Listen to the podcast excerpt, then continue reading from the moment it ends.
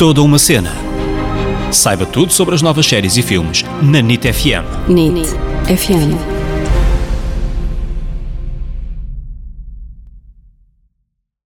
Hello! Bem-vindos a mais um episódio deste podcast que é toda uma cena.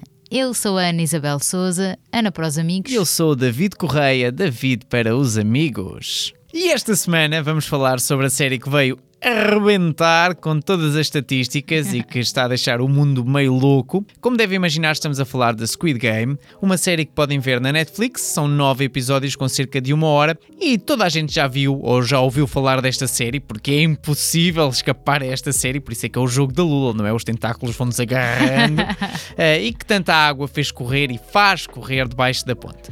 Pumba, hein? que expressão rebuscada. É verdade, toda a gente fala desta série. Squid Game é uma série sul-coreana que já atingiu o primeiro lugar em 90 países, fazendo dela a produção com mais sucesso da Netflix e ultrapassando até Bridgerton e The Witcher. Mas vamos lá fazer a sinopse, que é para toda a gente, que se é possível uh, haver pessoas que ainda não sabem